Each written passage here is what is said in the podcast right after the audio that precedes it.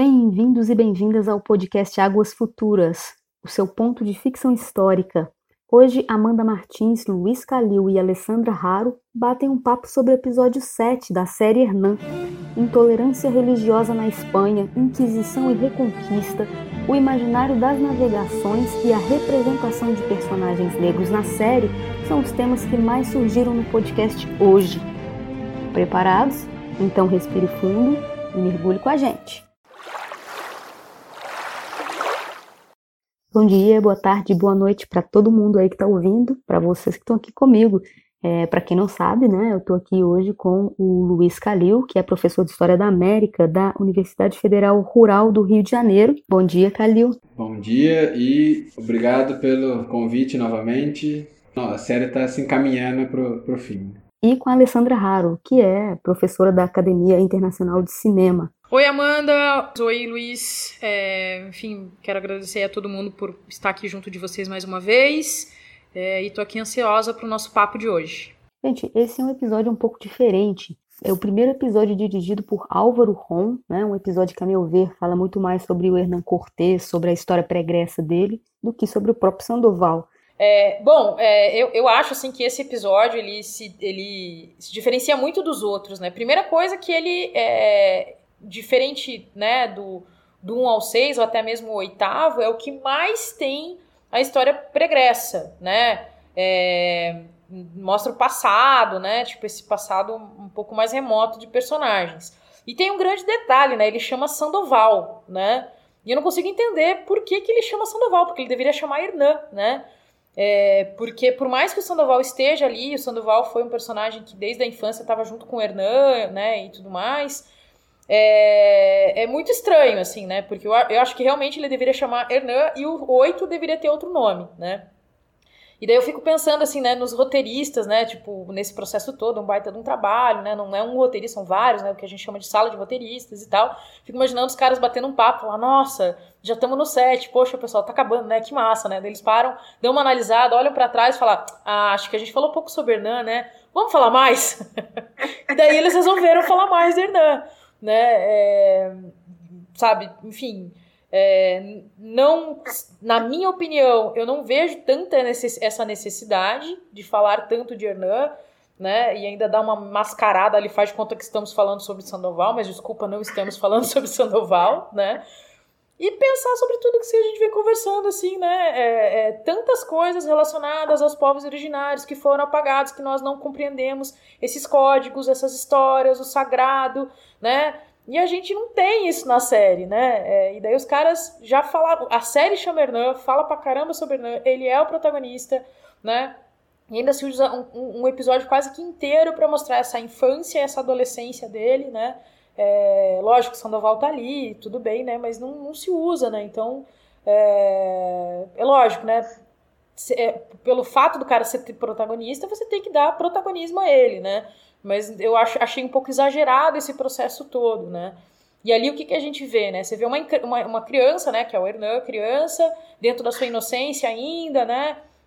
Ele é adolescente, né? Passando por várias questões, também num processo um tanto quanto inocente, mas inserido dentro dessa cultura espanhola, né, inserido dentro de uma cultura católica, é, né, fundamentalista, extremista até, né, e ele se apaixona ali por um amor impossível, né, por, por Sara, que é uma menina de uma outra nação, que tem uma outra religião, que também é impedida, né, de, de, de ser quem ela é, impedida de praticar sua própria religião, impedida de ter seu próprio nome, tendo que mudar esse nome, né? Então a gente vê todo esse processo de intolerância acontecendo ali e esse processo de decepção dele, né?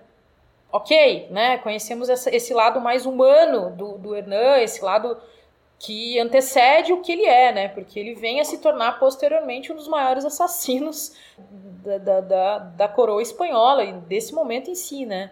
Então é, é um capítulo que é interessante para conhecer um pouco mais a fundo o Hernan, mas assim, sinceramente, né? Por que não conhecemos um pouco mais a infância de Marina, por exemplo? Por que não conhecemos um pouco mais a infância de Montezuma? Ou dos outros personagens que também, né, que são dos povos originários ali, que estão ali como protagonistas, né? Então, eu acho que a série continua com esse eco, né, essa, essa, esse vácuo aí, onde falta um tanto de, de, informações, um tanto de história, um tanto de narrativa, que poderia sim ser alinhavado, sem dúvida nenhuma, nesse processo todo. Então, é, é, eu. Assim, particularmente foi o episódio que eu menos gostei, assim, sabe? Porque não me fez particularmente tanta diferença de compreensão dessa história, de entrar, embarcar né, nessa série e tudo mais. Foi o episódio que, assim, eu achei mais decepcionante porque, é, lógico, é interessante conhecer a Espanha naquela época, né, aquela cultura, nesse momento de infância do Hernando Sandoval, a adolescência, né, e o que que leva esse, esse menino, né, a denúncia do Sandoval, que leva à desgraça daquela família, né, que ao mesmo tempo né, paralisa esse processo da vida do, do e que daí isso vira como um processo, sei lá, de trampolim para ele né, ir se construindo enquanto é, é, líder desse exército aí que vai simplesmente aniquilar o pessoal que né, está lá vivendo sua vida no que a gente chama hoje de México, né? Então, sinceramente, assim, é o episódio que eu menos gosto. Para quem não assistiu ainda, não é que eu tô querendo desestimular, eu acho que vale a pena também para a gente entender como que se faz a construção de um roteiro, né? Porque, enfim, existe, tem todo um processo de intenção aqui. Queira ou não queira, isso aqui é um produto é, audiovisual, né? Isso aqui é um produto, né? Essa série é um produto e, enfim, quem estava aí liderando essa sala de roteiristas, né, produtor executivo, showrunner aí, tinha determinadas intenções, né? Eu só acho uma pena ter ido para esse lado, né, principalmente nesse episódio número 7. Um dos temas mais explorados nesse episódio é a perseguição aos mouros em Castela. O episódio traz para a gente essa dificuldade da cultura cristã, especialmente aquela ditada pelo Vaticano, é, nesse período, em lidar com a diversidade religiosa. É, eu gostaria de perguntar para você, Luiz Calil, se o século XVI é um momento de intensificação do radicalismo católico e quais as consequências disso na colonização. É, é só para situar, é, o episódio em si, ele se passa na região da Extremadura, não em Castela. Até porque a Espanha do período ela é formada por muitas partes diferentes. Né? Então é difícil a gente falar de uma Espanha são muito mais reinos que se agrupam sob o mesmo é, rei, imperador. Aí é fruto também de debate até que ponto ele é um imperador na lógica de império estereotipado que a gente tem. Mas pensando é, essa ideia de um radicalismo católico, de fato, você tem nesse período uma Espanha que vem de séculos da chamada Guerra de Reconquista, nesse caso, muito liderada por Castela, e depois tem toda a questão dos reis católicos, o casamento de Isabel e Fernando de Aragão. Então você tem esse aspecto religioso muito forte na formação do que a gente pode chamar de Espanha, com, com cuidado, né? não é um país como a gente entende hoje em dia. E esse espírito de reconquista, ele está muito presente nessas últimas décadas do século XV e o comecinho do século XVI, que é o período de expulsão dos mouros, de expulsão dos judeus, de conversões forçadas, de uma inquisição muito presente contra os cristãos novos. O que a, o episódio mostra é justamente um, uma família que teria sido batizada, teria se tornado cristã, mas no âmbito privado continuaria com suas crenças muçulmanas. Então, esse esse caráter de guerra de reconquista, guerra contra o infiel, conversão, inquisição é muito presente. E isso vem para a América também. Claro, não é a mesma coisa, mas você tem um espírito de cruzada presente, pelo menos retoricamente aqui na América. A ideia de estamos lutando por Deus, somos soldados de Deus, se repete na boca do Cortês em vários momentos da série. E você tem também nos documentos do período toda uma argumentação religiosa para justificar o que está sendo feito aqui. Não é à toa que o Colombo, por exemplo, vai dizer que a, as suas viagens, os seus feitos, eles são parte de um processo maior de obter recursos para retomar Jerusalém. Então, para se patrocinar uma nova cruzada e vencer os infiéis em Jerusalém. Você tem no, no, relato, nas cartas do Cortés, ele dizendo que encontrou mesquitas na América. Obviamente, ele não encontrou mesquitas aqui. Ele encontrou templos religiosos das comunidades indígenas locais. Mas ele associa isso ao que ele tem de referencial religioso não cristão na Espanha do período, da região em que ele viveu no período. Então ele vai chamar esses templos indígenas de mesquitas. Então você tem isso, esse aspecto religioso muito presente. Tanto é que você tem vários relatos espanhóis do período dizendo que algumas batalhas foram vencidas graças a aparições divinas. A ideia de que nós estamos lutando ao lado de Deus se materializa, entre aspas, em algumas batalhas com a atuação direta de Deus através da natureza, então mandando uma chuva, mandando algum mudando o tempo, mudando o clima e facilitando a vitória dos espanhóis, ou então uma aparição de fato. Você tem vários relatos de que determinada batalha foi vencida porque no meio dela apareceu Santiago e ajudou as forças espanholas a vencer o inimigo, a vencer o infiel. Santiago, que é uma figura muito importante para a identidade espanhola, muito antes da chegada à América. Você tem a figura do Santiago Matamoros. Qualquer pessoa que digitar no Google Imagens agora Santiago Matamoros vai ver o, o santo, Santiago, em cima de um cavalo pisoteando um, um mouro. Então você tem esse aspecto muito forte, tem Santiago de Compostela. Então a, a ligação com Tiago na Espanha é muito forte desde antes da chegada à América. Ela é muito presente na Guerra de Reconquista. Santiago mata mouros, o nome não é nem um pouco sutil. É Santiago lutando ao, logo, ao lado dos espanhóis para expulsar o infiel. E depois esse Santiago vindo para a América e se tornando uma espécie de mata-índios. Então, o Santiago agindo ao lado dos espanhóis para derrotar um outro infiel, um outro inimigo, no caso aqui, em determinado momento, os mexicas, em determinado momento, outros grupos indígenas. Uhum. Até certo ponto, eu achei interessante essa opção de mostrar o mundo comum do Hernán Cortés, ou seja, de onde que esse cara vem, né? De que tipo de imaginário social, cultural, religioso esse cara vem. E um pouco disso é mostrado através da relação dele com a Asha, aquela garota Moura, não é, que foi batizada depois como Sara. O jovem Hernan é retratado como um cara curioso, né, um cara corajoso, muito passional, que muda de ideia rapidamente, mas que quando põe uma coisa na cabeça vai até o fim, né, muito obsessivo nesse sentido. Aqui, a meu ver, a estrutura da jornada do herói de fato se mostra, né, ela se inicia. Eles mudaram a ordem, mas a jornada continua lá. O Sandoval traz esse chamado para a aventura, e o Hernan recusa, né? O segundo passo da jornada é justamente a recusa do chamado. o Hernan recusa devido ao seu amor por Asha. Algo acontece, no caso, a morte dela, e o herói então é pressionado a aceitar aquele chamado.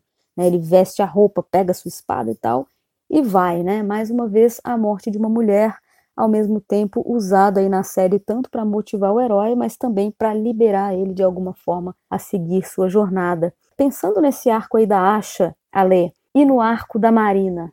O que, é você tem a nos dizer? Essas são duas cenas assim que eu acho que são muito interessantes para a gente refletir a questão de gênero, né? E refletir como que as mulheres, né, estiveram aí, né, principalmente nesse momento histórico aí, né?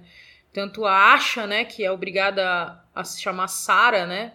Ela tem um nome cristão, né? E aí a gente vê todo esse processo de intolerância espanhola para com outras pessoas de outras nações, de outras religiões, entre tantas outras coisas, né? É a cena onde é, a família inteira é assassinada, né? Em praça pública, né? Então, é, esse processo também de um assassinato, né? Junto com uma humilhação pública ali e que Hernan presencia também, né? É, e na verdade ela é morta, né? E a família toda vai junto, né? Nessa, nesse processo aí porque simplesmente ela se apaixona pelo Hernan e Hernan se apaixona por ela, né? Nesse é, amor não possível na época, né? Para aquela cultura ali, né? É, é, espanhola, né? É, e daí você vê essa punição que essa mulher, essa menina tem, né? De tão jovem morrer e não, não só ela, né? Junto na morte dela vai a família toda, né? É, a punição vai para para para mulher, né? Hernan permanece ali, né? Enfim, lógico que ele sofre, né? Porque a, que aparece ali na série, né? Não sei se exatamente isso aconteceu na vida, né? na vida real e tudo mais. Mas Hernan não é punido em absoluto, né, por ter se envolvido com uma, uma menina, né, que, enfim, ele fez uma coisa que ele não devia, né, para o olhar daquela sociedade. E mesmo assim ele não sofre absolutamente nada. E ela morre e leva a família inteira à morte por causa disso. Na cena seguinte, a gente vê a Marina, né? Num momento muito raro nesse processo da cena toda, onde a gente tem a possibilidade de conhecer um pouco sobre a história dela, da infância, né? Da juventude dela e tal.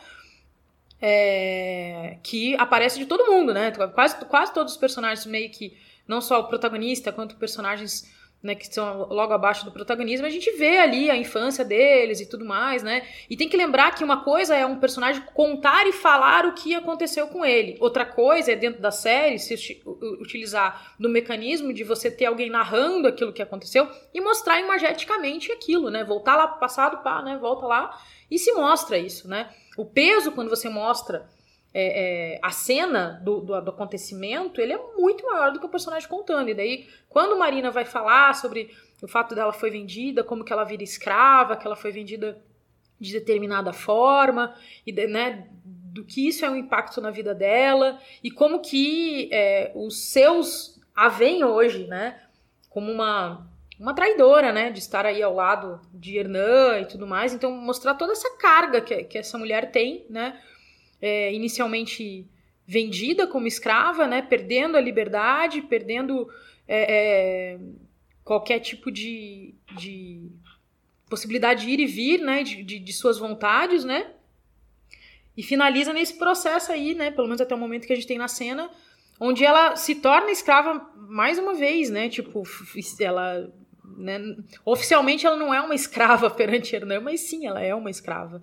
Né? Então, é, é, eu acho bastante interessante nessas duas cenas, e é interessante uma estar tá logo na sequência da outra, porque traz com certeza essas questões né, da mulher na sociedade, qual é o papel dela né, nesse, nesse momento histórico, aí, nesse momento aí, tanto né, na Espanha quanto na, na, no que a gente chama hoje de México, né? Então é, é muito doído, né? Essas são duas cenas para mim que, pra, quando eu assisti, foram muito doídas nesse sentido, de ver todo esse processo que né, já passamos, né, nossas ancestrais já passaram, e como isso reflete na, na, na, nossa sociedade de hoje, seja brasileira, seja espanhola, seja mexicana, né, o quanto disso ainda existe na nossa, nossa sociedade, enquanto que nós mulheres ainda temos que lutar contra esse tipo de, é, enfim, contra esse machismo, né, que vem de muito tempo e ainda está arraigado nesse processo todo. Uhum, uhum.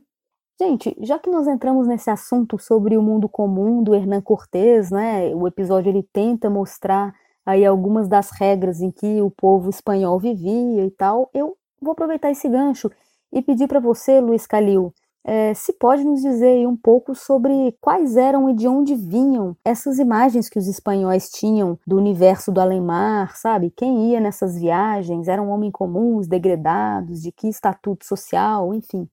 Sim, o, o, imaginário que se tem inicialmente é o imaginário que circulava na Europa no período sobre o Oriente. Então, a ideia do Oriente mítico, mas também muito rico, com produtos, animais exóticos, monstros, muito ligado, por exemplo, ao livro do Marco Polo, muito ligado a um livro de um outro viajante teoricamente imaginado, porque o Marco Polo existiu como pessoa, né? Mas existe um outro relato que fez muito sucesso no período, que é de um viajante que provavelmente não existiu, mas que foi um compilado de relatos que chamado Jean de Mandeville.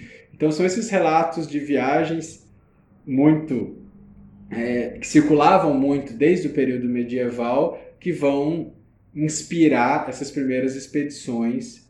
Por exemplo, o Colombo ele está viajando fiando sua, os seus atos do que ele leu sobre o Oriente, do que ele leu sobre as Índias. Tanto é que ele chega nas Índias. Ele acredita estar próximo da China, próximo do Japão. Então, ele tem todo um imaginário oriental nesse primeiro momento.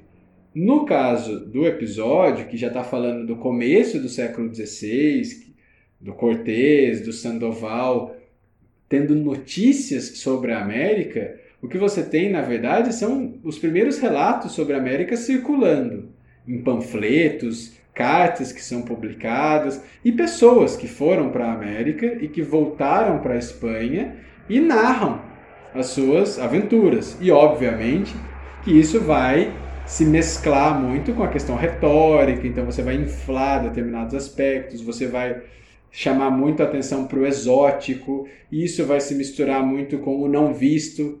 Então, olha, eu ouvi dizer que tem um lugar muito rico, o Eldorado, eu ouvi dizer que tem mulheres guerreiras, as Amazonas, eu ouvi dizer que tem monstros que com sem cabeça, ou com um pé gigantesco, ou com cabeça de animal. Então você tem muitos relatos que vão desde esse imaginário do Oriente até os bestiários medievais, que são livros de figuras monstruosas que circulavam no período da Idade Média, até experiências pessoais. Eu fui para a América, vi e voltei, que é o que o episódio mostra. É uma pessoa na praça contando o que ele viu na América. Obviamente, o que ele viu mesclado com o que ele imaginou que viu e com o que ele quer contar para o seu público. Você tem todo um esforço para atrair pessoas. Então você vai enfatizar a riqueza, a abundância da natureza. Você não vai enfatizar a, a, o fato de que metade da sua, da sua expedição morreu de fome, ou morreu com doenças, ou foi atacada. Então você tem toda uma mescla do que você viu, do que você gostaria de ter visto e do que você quer transmitir para o público que está ouvindo ali. É, além disso, você tem um século já, grosso modo, né, de experiência de navegações ibéricas, principalmente portuguesas, no litoral africano e depois, principalmente com Vasco da Gama, a chegada às Índias. Então você também mescla um pouco essas imagens com as notícias que vinham de outras partes do mundo.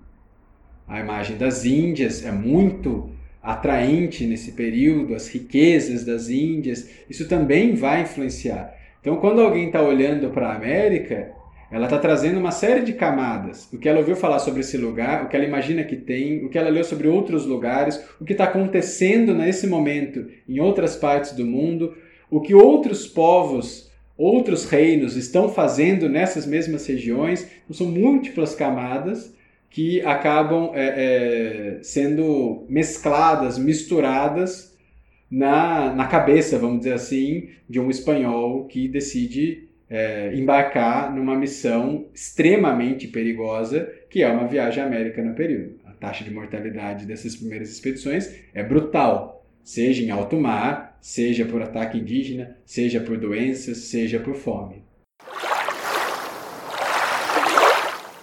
Gente, nesse conjunto de cenas, algumas informações também vão se juntando. Descobrimos que a Marina está grávida de Hernan e eu gostaria de perguntar a você, Calil, ah, qual será a situação desse filho, já que a Marina está na condição de escrava? Eu digo assim, pelas leis astecas, é, pelos costumes, essa escravidão seria hereditária? Então, a primeira coisa, eu acho que isso se repete em várias respostas que eu tenho dado desde a primeira participação que eu tive, é, a gente não pode olhar para o escravo asteca e reproduzir o estereótipo que a gente tem de escravidão, como por exemplo a que existiu no Brasil no século XVIII, no século XIX. É, o escravo asteca ele tem uma lógica muito diferente de outras escravidões que existiram nesse período ou posteriormente, em outras partes do mundo, em outras regiões. A escravidão na região da Mesoamérica, ela é muito antiga, muito anterior à chegada dos espanhóis, anterior inclusive ao surgimento dos astecas, ao surgimento da cidade de México Tenochtitlan. Ela é de muitos e muitos séculos, talvez até de milênios. Só que, por exemplo, ela é uma escravidão pessoal e ela não é hereditária, ou seja, você não vai passar para o seu filho a condição de escravo. Seu filho pode ser escravo também, mas ela não é numa lógica automática. Então, o escravo, ele é, ele é escravo e não ele dá origem a uma descendência de escravos. E você tem, sim, a possibilidade de conquistar a liberdade, mas, de novo, não numa lógica que a gente está mais acostumado a pensar que é mais próxima, que é a escravidão que aconteceu no Brasil. Então você tem é, caminhos para a liberdade mas não é como, por exemplo, a, a compra da, da, da alforria, uma questão financeira, vamos dizer assim. Você tem outros caminhos para obter a liberdade, porque você tem uma lógica de escravidão que é bem diferente da que a gente está acostumado. Beleza, Kalil, muito obrigada. E numa cena posterior, gente, uma rebelião começa a rolar entre alguns soldados espanhóis, com a participação ativa daquele personagem negro que vem nos chamando a atenção desde o primeiro episódio. Ele, que até então né, não tinha falado nada na série inteira, quando resolveu falar disso, é uma coisa mais inteligente. Ele diz: Cortês nos enganou, se referindo ao fato de que Cortês prometeu mundos e fundos e agora eles estão ali trancados, passando fome e tal. Quem está nos acompanhando sabe que a gente vem dizendo aí que, na nossa opinião, eh, os roteiristas deixaram um pouco a desejar em, em questão de explorar mais esse personagem. Acho que chegando aí nesse fim da série, é, Ale, como que você acha que os roteiristas podiam ter explorado mais essa diversidade? Né? Você acha que seria possível outras estratégias narrativas ali? Bem, é, eu acho que o caso o caso desse personagem também é o caso de vários outros que a gente está falando sobre a gente ter pouquíssimas informações, né? E você tem uma visibilidade muito pequena. Esse personagem em específico, primeiro, a gente não sabe nem o nome dele, né? É uma pessoa negra que você né, imagina que veio da África, mas você também não sabe qual é a relação que ele tem com o exército de Anã. Você não sabe se ele é uma pessoa escravizada, você não sabe se ele é uma pessoa livre, né? Aparentemente, mas assim, aparentemente mesmo, porque isso não é falado, né? Ele é um soldado raso. Mas isso também não está efetivamente claro na série, né? Não foi dito, não foi demonstrado de alguma forma imagética que seja. E daí eu trago muito a questão assim de como que isso é tratado. A partir do momento que você tem uma série onde você tem dois grupos, que é o grupo dos povos originários, o grupo dos espanhóis, e nesse grupo dos espanhóis ele é o único negro, como que não assim, se, se, se toma um certo tempo para falar um pouco sobre ele. Porque o queira ou não queira, assim, é, é, é algo que né, é, é, acaba chamando bastante atenção. Porque é, você tem um grupo quase que homogêneo e essa homogeneia não se dá por causa de um. Quem é esse um? Da onde ele veio? Qual é a relação? Ele é, é uma pessoa escravizada? Então, assim como a gente fala bastante né, sobre as personagens femininas, sobre os, os, personagens é, masculinos é, que são indígenas, que a gente tem pouquíssimas informações sobre eles, e a gente tem um capítulo aqui, que é o número 7, onde você só tem Hernan até não querer mais, né? Falando da infância, falando da, da, da, da adolescência dele e tudo, e até tem algumas críticas além, né, do que eu já coloquei, que é o momento mais melodramático da série, assim, sabe? Vira quase uma novela, assim, né? Então podia muito, muito bem suprimir esse set, suprimir outras coisas para poder falar desses personagens, né? Assim como você tem personagens que, é, mulheres, né, que aparecem, né? Acontecem determinadas coisas, né? No caso da Sara, né? A Sara aparece na, na, na série, Amor Impossível, né? E ela acaba, né, por, ser, por isso ser dedurada, ela acaba morta. E é isso que faz Hernan ir para o mundo, porque senão talvez Hernan casasse com ela, né? Pelo menos era o desejo dele. Teve a, também a, a situação onde uma outra mulher apareceu, foi morta. Ok, eu entendo que esses são personagens que não são protagonistas, não são antagonistas, não são personagens segundo, é, é de segundo escalão ou terceiro escalão. Ok, a gente entende que é, a visibilidade vai ser menor do que todos os outros, mas acaba sendo uma visibilidade quase que inexistente, porque nesse caso específico, esse homem ele não tem nem nome. E é justamente o personagem que vai, que aparenta ali estar tá com uma doença, né, que, que provavelmente vai passar para as outras pessoas. Então assim, por mais que não seja personagem secundário ou terciário, é personagem que tem importância. Se tem importância na série, sabe, se pudesse é, haver ali alguns minutos, sabe, mesmo que poucos, para a gente entender melhor quem é ele, qual é o nome dele, né? Qual é a relação dele nesse processo todo, como que ele foi parar ali, sabe? Que seja contado, né? Porque a Marina conta, né? É, é, nesse mesmo episódio, como que ela foi escravizada. Foi poucos minutos, mas enfim, já é de consciência do espectador. Então, é, é um ponto assim que eu acho muito negativo assim na série, esse tratamento aí com relação a gênero e raça, sabe? Uhum. É, e querendo ou não, mesmo que o foco agora, em 1519, né, seja mais na relação entre espanhóis e indígenas, nós sabemos que no futuro milhares de pessoas de várias partes da África vão ser transportadas à força para o México e para as Américas em geral.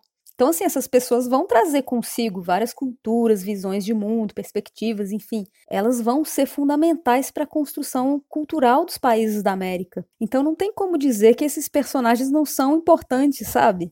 Exato, porque aparentemente, pela série, né? Uma coisa que aconteceu historicamente real oficial, né? Que, enfim, tem, tem que ter todo estudo para poder chegar nisso, e tem coisas que ainda são lacunas.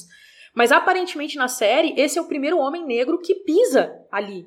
Como não falar, mesmo que, tudo bem, não, como eu disse, não é um personagem secundário nem terciário, mas como não falar um pouco sobre esse personagem, né? Porque ele, ele, ele é o precursor de tantos outros que virão, né? Então, eu acho que é, é, é, é um ponto bem negativo mesmo da série, essa questão.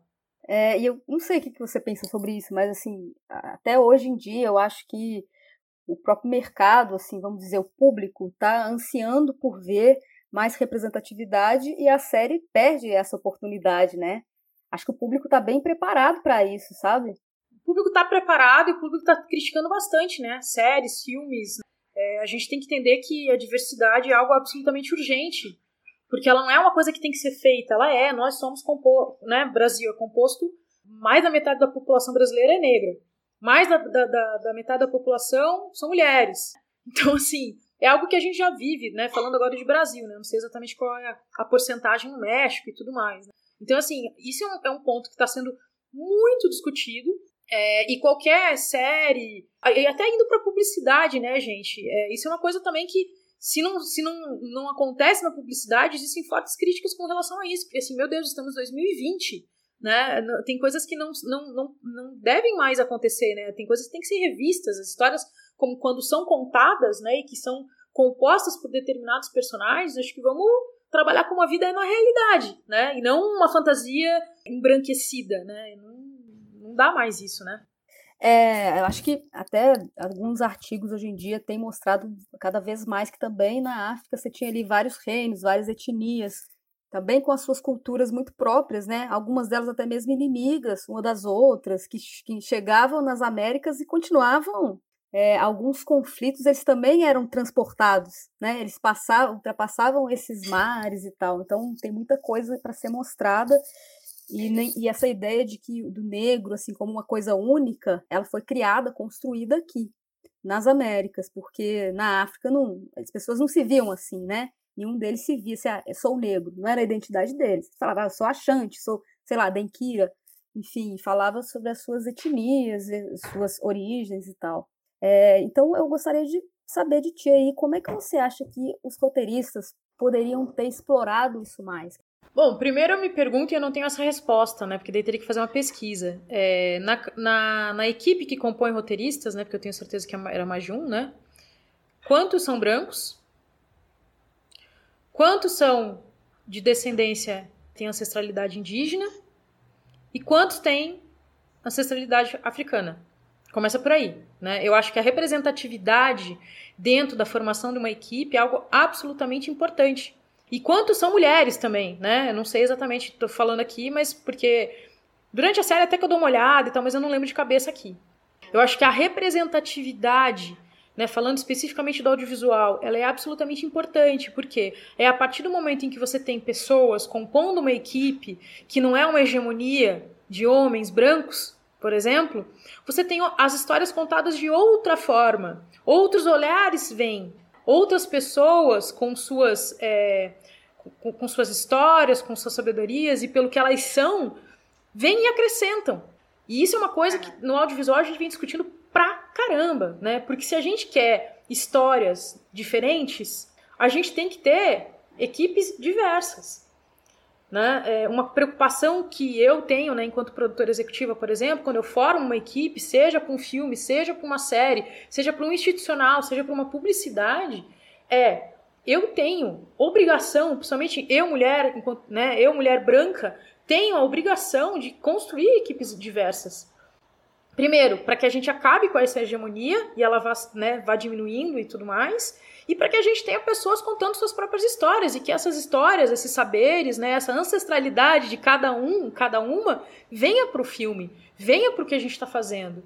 É, isso é, acho que é a forma mais, sei lá, é o caminho mais reto para que a gente chegue é, é, não só num processo da gente ter diversidade dentro de sets, diversidade dentro de, de, de, de, escritórios né, de cinema e tudo mais, mas dentro dos filmes também, dentro das séries. Porque quando a gente tem hegemonia branca, masculina, meio que imperando nesse processo todo, fica muito mais difícil. E também tem o processo né, de, de, de lugar de fala. Eu tenho meu lugar de fala, o outro tem o lugar de fala. Eu não posso ficar pegando o lugar de fala do outro. Então, é... E é isso também, né? Eu fico tentando, fico muito curiosa para saber quantas pessoas dessa série especificamente, falando agora da, da ancestralidade indígena, quantos têm uma ancestralidade indígena latente ali, né, para poder contribuir nisso tudo, né? A impressão que eu tenho é que talvez essa representatividade não exista tanto. O que, que nós temos que fazer, né? Assim, a gente às vezes fica muito na postura crítica, né? Ah, isso não tá certo, isso não é bom, isso não é correto, isso não tem diversidade. Ok, a gente tem que estar tá nesse processo crítico, mas a gente também tem que fazer. Então, é, eu falo muito isso para quem está começando e para quem já está por aí, né? Hoje, quem está começando no cinema, daqui a um tempo pode virar é, uma pessoa que é produtor executivo. E o produtor executivo é aquela pessoa que tem o poder da contratação, né? Então a gente tem que discutir tudo isso e tem que começar a mudar imediatamente. Lugar de fala, gente. Esse aí é um conceito que gera uma confusão, assim, danada, né?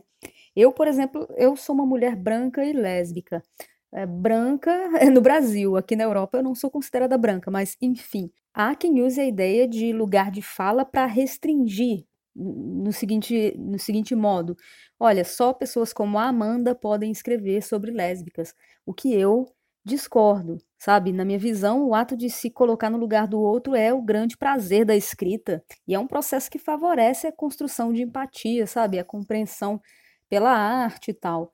É, de outro lado, é óbvio que é importante ter mais diversidade nos grupos de roteiristas, nas editoras, etc. É, quem tem a experiência de ser lésbica, por exemplo, sabe muitas coisas sobre isso e pode, com certeza, agregar com questões que surgem no cotidiano da sua própria existência. É, eu, por exemplo, assim, eu já vi exemplos de filmes com cena de sexo entre mulheres que soavam, assim, absolutamente ridículas, sabe? Posições assim anatomicamente não faz o menor sentido, mas que elas eram feitas à imagem e semelhança assim de um sexo heterossexual. Então assim, você como lésbica, você não se reconhece na cena e quando você vai ver a ficha técnica do filme, vê que a equipe de roteiro, direção é toda montada por homens. Então assim, sabe, óbvio que eles estão só reproduzindo né, a visão deles é, tornando o filme, então, por isso, absolutamente ridículo. É, então, assim, o lugar de fala é, que faz sentido para mim é esse, sabe? Da inclusão, de agregar, de complexificar e dar chance às pessoas marginalizadas também de se expressar, né? De contar suas próprias histórias, como você disse aí, além, em suma, de falar de si também. O que não é fácil, né? É, a gente sabe que essas equipes de. É, a indústria hollywoodiana, por exemplo, é muito masculina, né? Muito branca e masculina. Sim, é, quando eu digo lugar de fala, eu acho que assim, né? É, eu, enquanto mulher branca lésbica, eu posso contar a história de eu, mulher branca, enquanto lésbica. Isso não significa que outras pessoas que não sejam iguais a mim não possam contar histórias. Mas tem que tomar um pouco, do, um pouco de cuidado nesse, nesse lugar de fala, porque se você vai fazer um filme, uma série sobre quilombolas, por exemplo, no Brasil, e a direção é branca. Os roteiristas são brancos. Entende? É, que lugar é esse? E no caso da série, também, né? Enfim, quero aí ver se algum ouvinte ou, né, poderia levantar pra gente, né, quantas pessoas são, né, é, é, indígenas. Quantas uhum. pessoas são indígenas ali nessa série. É lógico, a gente tem um personagem negro, ok, né? A representatividade dele enquanto personagem é menor, tudo bem, não tem problema nenhum. Mas é que quando vai se falar de gênero, por exemplo, quando vai falar de indígena, quando vai falar de negro, existem vários, sabe, várias lacunas ali. Por quê? Total. Porque ainda estamos numa sociedade que tem determinados posicionamentos sobre isso. A gente está num processo de mudança, né? Viemos aí, né? Tantas lutas que vêm aí de décadas e décadas, décadas atrás e tal, né? Então é um processo de luta. A partir do momento que a gente enxerga isso, vê, ok, isso não é legal, além de criticar, temos que agir. Como que eu, no caso, eu, mulher branca, vou me, me informar como que eu vou agir, como que eu vou tentar mudar esse processo todo, né? Na, na, responsabilidade que me cabe, né? É meio que por aí. Sim. de integrar mais essas pessoas na equipe, empoderar também é, é, e dar a elas a possibilidade de falar de si mesmos, né? É, pensando aqui é, nessas estratégias narrativas, né? Eu acho que poderia ficar bacana, por exemplo, se eles tivessem mostrado o passado, um pedacinho do passado pregresso desse cara. Com certeza, tem espaço. que foi ocupado, na minha opinião, com muita coisa sobre Anã, sabe? Muita coisa sobre o lado espanhol e tudo mais, né? Tanto é que acho que no primeiro episódio a gente falou sobre isso, né? Sobre a proporção dos episódios e tal. Acho que tem uma maioria espanhola, de homens. É muito bom a gente ter balizamento, sabe? Acho que quando a gente. Ok, entendemos que estamos num mundo machista, racista, patriarcal. Ok, estamos. Então, se a gente tá e o nosso modus operandi é esse, vamos colocar parâmetro. Né? Eu, por exemplo, quando formo as equipes, eu tenho um parâmetro. No mínimo, para quando não é muito mais que isso, é uma equipe no mínimo 50% feminina.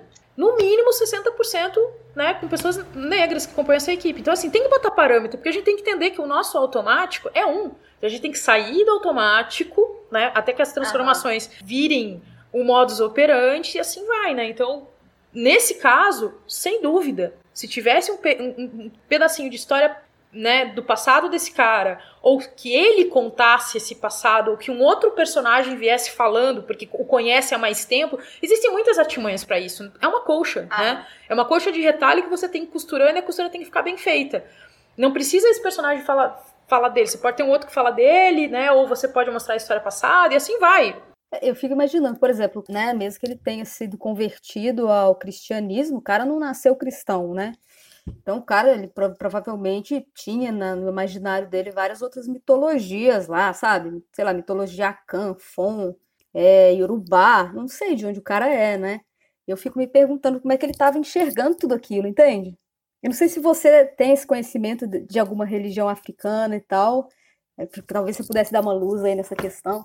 Com certeza. Eu acho que o cara, esse personagem específico, quando ele vê uma cerimônia daquela, por mais que seja uma cerimônia completamente diferente da, da vivência dele, da cultura dele, da religião original dele, né? Porque ele foi convertido, obrigado e tudo mais, né? Possivelmente foi escravizado, mas assim, ele tem uma vivência, ele tem uma ancestralidade. Quando ele vê numa escadaria oferendas, que são comidas, pele de animais e tudo mais, ele sabe o quão sagrado é isso. Esse cara, comparado a todos os espanhóis que não enxergam isso, porque não conhecem, porque ignoram, esse personagem, sim, sabe muito bem o que representa aquilo. Ele talvez não saiba o que é aquilo, mas ele sabe que aquilo é uma oferenda para um deus. Enquanto que os espanhóis nem sabem, eles não têm a menor ideia, mesmo porque eles não estão nem um pouco interessados nisso, e a religião deles não tem esses códigos, né? Então, seria muito interessante também a reação, né? Por exemplo, no momento do sacrifício, acredito eu, ele não, eu não lembro dele estar tá na cena, mas acredito eu, ele como um, um, soldado de patente rasa, é bem possível que ele tenha sido mandado assassinar todas aquelas pessoas. Qual seria a reação desse homem quando ele vê aquele ritual acontecendo, né? Onde ele vê aqueles códigos que são códigos parecidos, não iguais, obviamente. Alguns são parecidos e que ele pode identificar algumas coisas. Qual seria a reação dele? cara, ele ia estar tá destruindo os deuses dos outros. E o que, que esses deuses poderiam fazer com ele dentro desse universo sagrado? Mesmo entendendo qual é o nome do deus, não, não importa. Porque a gente tem um processo também, né? A gente tem aquele personagem que eu acabei de esquecer o nome, que ele é, ele é mandado matar uma criança. Bernal. O Bernal, exatamente. E a gente vê a reação do Bernal. Na hora que ele, né, ele tem que cumprir ordens e ele tem que matar aquela criança, assim como ele teve que matar um cachorrinho quando ele era pequenininho. A gente vê. E por que, que a gente não vê esse personagem, por exemplo, nem que seja uma cena rápida? Isso, cara, isso resolve com menos de um minuto. Onde esse, esse, esse, esse, esse personagem, né, negro, ele é obrigado, tipo, mata todo mundo, mate esse cara e tudo mais. Por que, que a gente não vê, no mínimo, a cara de espanto dele na hora que ele percebe tudo aquilo, falando, o que a gente tá fazendo é muito errado. Que não é só desumano. Nós estamos desrespeitando os deuses dos outros. Não sei quais são esses deuses. Mas nós estamos desrespeitando a espiritualidade dos outros. Seria muito incrível que isso existisse, mas pena que não existe. Pena que não fizeram essa escolha. Pena que não pensaram, não quiseram fazer isso. Olha, eu ainda não conheço muito assim sobre as religiões de matriz africana, mas pelo que eu vejo eles também é, são mais assim abertos do que a gente, né? Do que a gente que eu digo assim a cultura ocidental cristã, que é essa coisa assim só tem um Deus, né, que criou todas as coisas e esse é o único Deus, os outros deuses devem morrer porque eles são é, heresia, não sei o quê. Me parece que é uma espiritualidade ali na África, é, mais parecida talvez com as indígenas, nesse sentido de você ter é, vários deuses e de respeito também à espiritualidade do outro. Eu, eu não sou especialista, mas tenho um pouquinho de conhecimento em candomblé, por exemplo. Por ter estudado, eu, eu é, me formei em antropologia visual também. Fiz uma especialização no caso e, e, tive a oportunidade de estudar um pouco, né, e conhecer um pouco dessa cultura e dessas religiões que eu admiro e respeito tanto, né. É, no caso do candomblé, né, que, que vem da África, né, de vários países ali, existe, não existe um deus só, e são chamados de orixás, né, são vários. Você tem, enfim, é, Oxum, Yansan, Xangô, entre tantos outros, né? Enfim, é um, é um, um número muito grande, assim. É, e não se divide as coisas entre bem e mal, como na, no, no, cristianismo se divide, né? É meio que é completamente polarizado no cristianismo. Você tem Deus e você tem o diabo. É, no caso, né, de que vem da África e tudo mais, no caso do Candomblé que conheço um pouquinho, né? enfim, tem, né, se tem aí um número muito grande de orixás e as coisas não se dividem assim dessa forma. E aí também, né, a gente se debruça sobre essa questão, né, o quanto a, a como que a cultura europeia é nesse sentido de, de, de, divisão mesmo, né, tipo, ou é você desse lado ou você é do outro, e como que culturas, por exemplo, né, africanas, né, funcionam de uma maneira completamente diferente, justamente por esse, esse pensamento e também, né, candomblé, no caso, também se pensa das, as coisas de uma forma muito holística, né? Se pensa muito no todo, né? Não existem essas divisões tão grandes quanto no cristianismo que existe, né? Então é uma diferença muito grande. É, eu convido a todos os ouvintes aqui também a, a, estudar um pouco sobre isso, assim, porque é muito importante, né? A gente tem que lembrar que o nosso país é, é formado por, por essas nações, é formado por esses povos, né?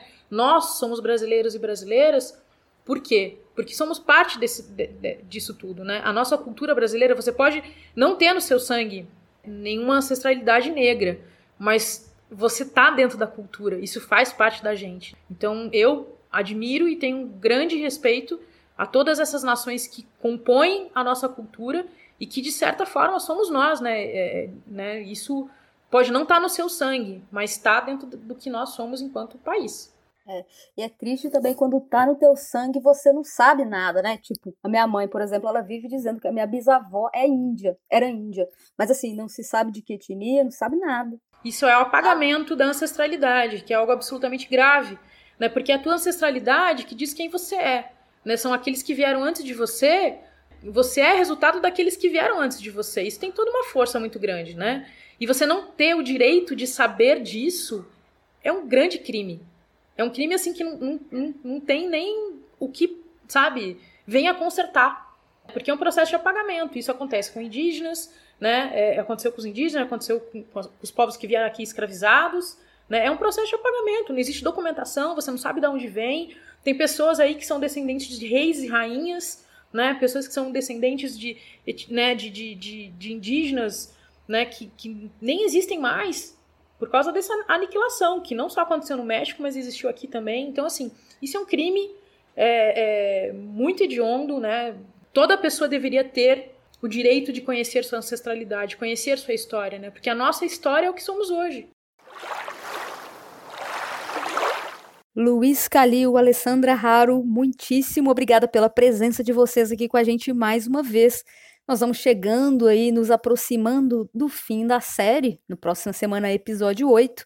Mas enquanto a gente não chega lá, por favor, deixem aí os seus recados, os seus contatos, os seus jabás. Obrigada, Amanda. Obrigada, Luiz. É sempre é um grande prazer estar aqui com vocês, conversando sobre todas essas questões aí que são muito bacanas. Me sinto muito honrada para os ouvintes e para as ouvintes que quiserem bater um papo aí fora né, do nosso podcast. Estou disponível no, no Instagram. Me manda um direct lá é, arroba alessandra, com dois S, ponto raro, H-A-R-O. É só me escrever que a gente bate um papo por lá. Obrigada.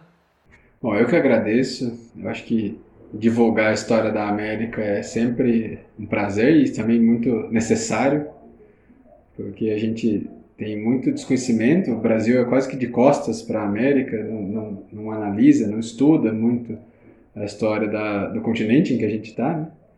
E, bom, se alguém quiser, vou repetir a recomendação das minhas outras participações aqui. É o podcast que eu faço parte sobre história da América, que se chama Hora Americana. Maravilha.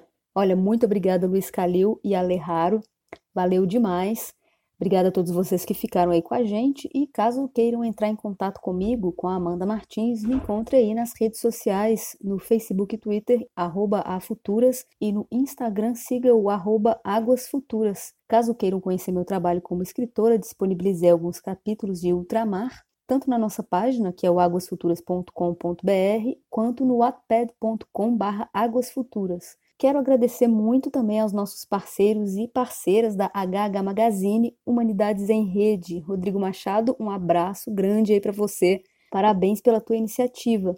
E eu agradeço também ao Everton Aragão, do site máquinadostempos.com, que tem também apoiado e ajudado a divulgar o Águas Futuras. Quando eu comecei a fazer o podcast, eu achava que o mais difícil era bolar um script, sabe? Bolar perguntas, convencer pessoas com carreira relevante e tal, a tirar um tempinho para falar comigo, e tudo isso foi desafiador, sim.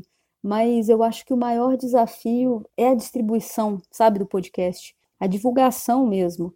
É, principalmente para mim que, tipo, eu começando, não tenho, assim, um grande networking nas redes, sabe? Não sou exatamente uma pessoa super comunicativa. É, então, é bem desafiador e por isso eu agradeço demais a HH Magazine, sabe, a Máquina dos Tempos e todos vocês que compartilham o nosso podcast com alguém. Compartilhar um post, recomendar para um amigo, para uma amiga, ajudam demais.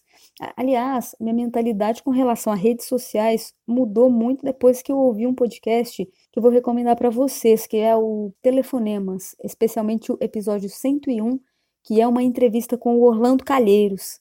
Se você ainda não entendeu a importância de compartilhar, sabe, os trabalhos feitos por gente em que você confia, em que você acredita, de fortalecer essas redes, Busque esse podcast Telefonemas, episódio 101, que vai abrir seus olhos como abriu os meus. Beleza, gente? Por hoje, então, é só. Aguardo vocês na semana que vem para a gente finalmente falar sobre o episódio 8, o episódio Hernan, o episódio da Noite Triste. O último episódio, né, gente? Vejo vocês então na semana que vem. Tchau, tchau!